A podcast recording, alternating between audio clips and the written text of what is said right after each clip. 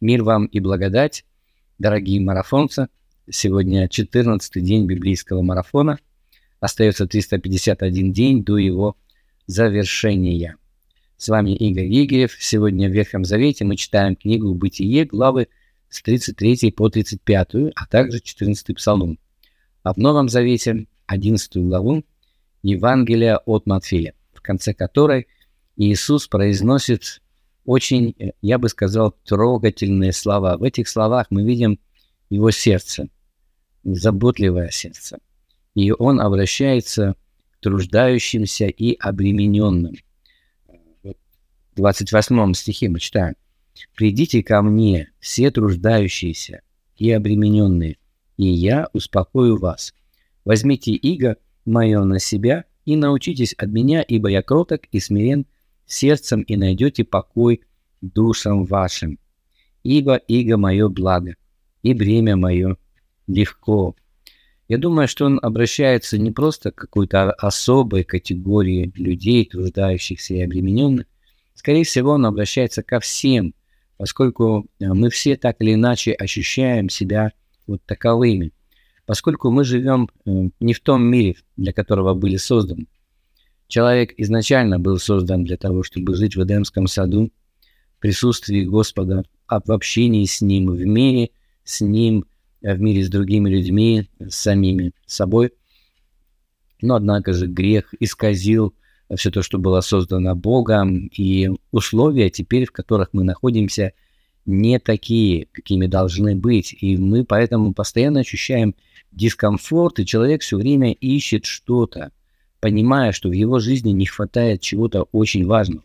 Это как, э, знаете, мы когда собираем пазл, иной раз кажется, что вот этот кусочек должен подойти. И вроде бы форма похожая, и сумма, но все-таки вот он как-то не становится и не смотрится он на месте. А, так и мы э, не можем сложить красивый пазл нашей жизни без самого Бога, если его нет в нашей жизни. А, мы должны заполнить вот эту пустоту именно им. А, и Иисус об этом и, и говорит, он это понимает. А, все люди э, без Бога живущие, без Иисуса Христа, являются труждающимися и обремененными, но Он не просто приглашает их прийти к себе, Он обещает дать им мир. «Я успокою вас». Возьмите иго мое на себя, научитесь от меня, ибо я кроток и смирен сердцем, и найдете покой душам вашим, покой, да, вот этот мир, этот шалом, а, он обещает его дать, понимаете? И Господь обычно, всегда вообще-то, исполняет свои обещания. А, но вот он какую-то вещь предлагает нам, может быть, не совсем понятную, возьмите иго мое на себя. Что он имеет в виду? А, дело в том, что слово иго у нас чаще всего ассоциируется со словом татаро-монгольское и, конечно же, сразу вызывает какие-то негативные ассоциации. А, но если я вам скажу, что слово иго на самом деле означает ермо, а, ну, возможно, это не облегчит нам задачу, да, нам от этого не легче. Иисус предлагает нам взять на, на себя его ермо. Но я думаю, что картинка становится яснее, если мы немного поясним, что такое ермо. А ермо – это такая деревянная балка, как, при помощи которой соединяли двух а, рабочих животных, ну, например, волов, которые пахали или же тащили за собой какой-то груз. Вот для того, чтобы суммировать их усилия, их соединяли такой деревянной балкой. Оно называется ермо или в синодальном переводе иго. Его часто используют в таком эм, символическом смысле, например, в случае с татаро-монгольским игом, вот, обычно ставили животных э, рядом, которые были равны по силам, потому что если поставить сильного вала, рядом с ним какого-нибудь слабенького вала, то получится, что основную работу будет делать э, сильный вол, а тот, который послабее, он просто будет идти рядом, как будто бы он что-то делает, но на самом деле нагрузка будет на сильном вале. А, так вот представьте себе, э, Иисус как будто бы уже стоит, да, вот в этой упряжке, и у него есть, на нем есть вот эта иго, и он приглашает труждающихся и обремененных, чтобы они встали вот под это иго, под это ермо вместе с ним. Понимаете? То есть как бы рядом с ним есть место, и он приглашает вас. Понятно, почему он приглашает труждающихся и обремененных. А, потому что, конечно же, вот в этой паре Иисус Христос и вы, он будет сильным. И получается, что он будет нести основную нагрузку на своих плечах. А, но, конечно же, и вы тоже будете делать что-то при этом, а, но он будет делать основную работу.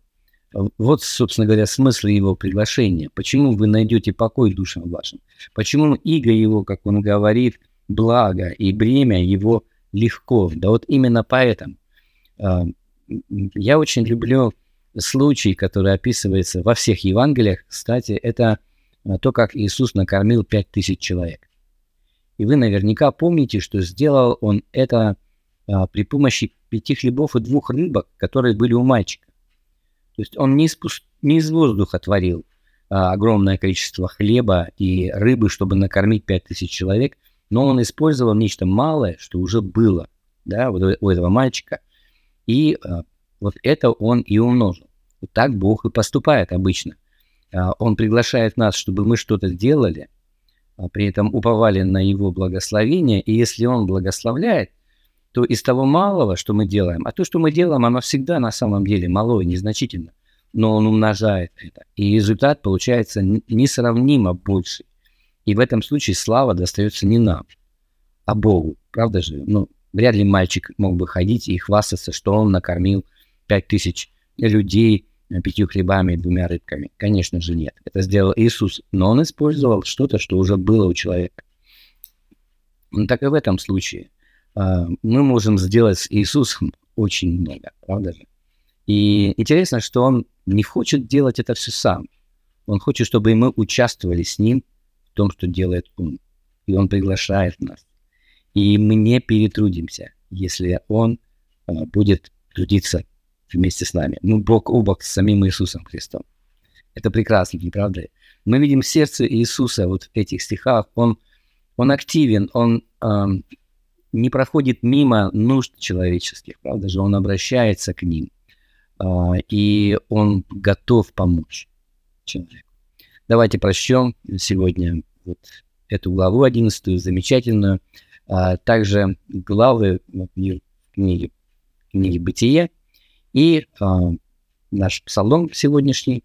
Обратите внимание на вопросы, которые я, как обычно, прилагаю к своему видео. Задавайте ваши собственные, комментируйте и подписывайтесь на наш канал «Библейская среда». И пусть Господь обильно благословит вас.